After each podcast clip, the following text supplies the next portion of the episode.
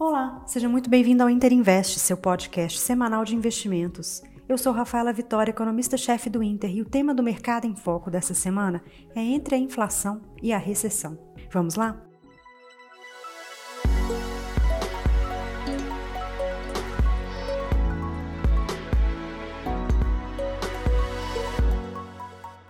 Semana passada começou com alta de preços no petróleo depois de um anúncio surpresa de corte na produção pela OPEP e terminou com uma maior preocupação sobre a desaceleração no mercado de trabalho nos Estados Unidos. O S&P 500 ficou estável e o Bovespa teve queda de 1% na semana.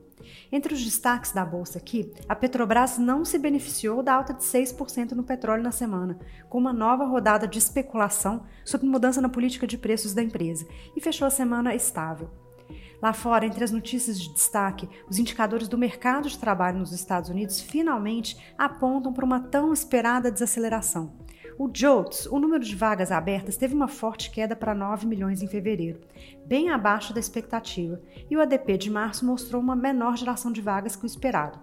O payroll veio em linha com a criação de 236 mil vagas, mas com uma desaceleração no aumento dos salários, que caiu para 4,2% ao ano e se mantém abaixo da inflação, tirando um pouco da pressão inflacionária nos salários.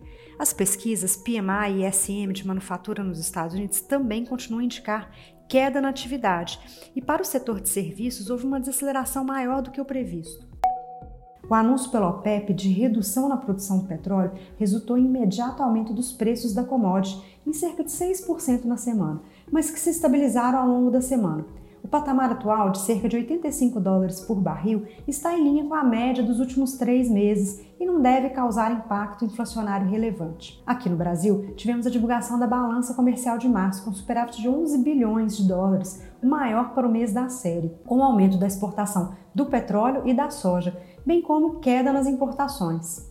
O PMI aqui também mostrou nova expectativa de queda da indústria em março, mas o setor de serviços ganhou fôlego, como indicação de melhora no mês.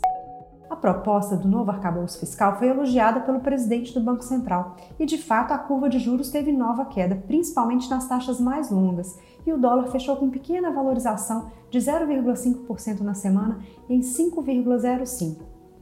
As apostas de queda na Selic nas reuniões de maio e junho perderam força, mas o mercado ainda antecipa cortes para o segundo semestre, além do esperado no cenário de referência do Banco Central, que é dado pela pesquisa Focus.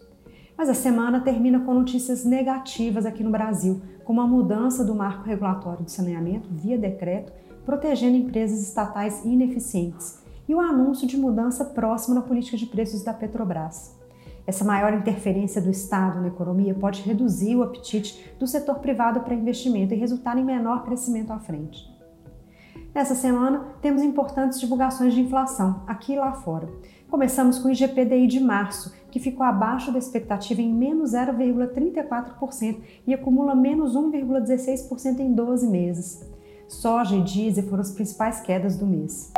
Nossa expectativa para o IPCA de março, que será divulgado nessa terça-feira, é uma variação de 0,75%, mas em grande parte puxado pela volta do PIS/COFINS na gasolina e da cobrança do ICMS sobre as tarifas de transmissão nas contas de energia.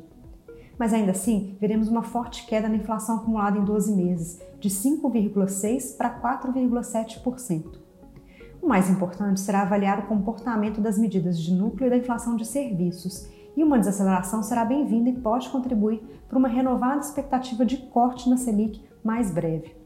Nos Estados Unidos também será divulgado o CPI de março, que também deve mostrar uma desaceleração no mês para 0,2% e no acumulado de 12 meses de 6 para 5,5%. Bom, essas são as principais informações da semana no mercado. Acompanhe nossas análises e relatórios em tempo real no nosso perfil nas redes sociais, Interinvest ou na nossa página interinvest.bancointer.com.br. Siga a gente e envie suas dúvidas e sugestões. Boa semana e bons investimentos!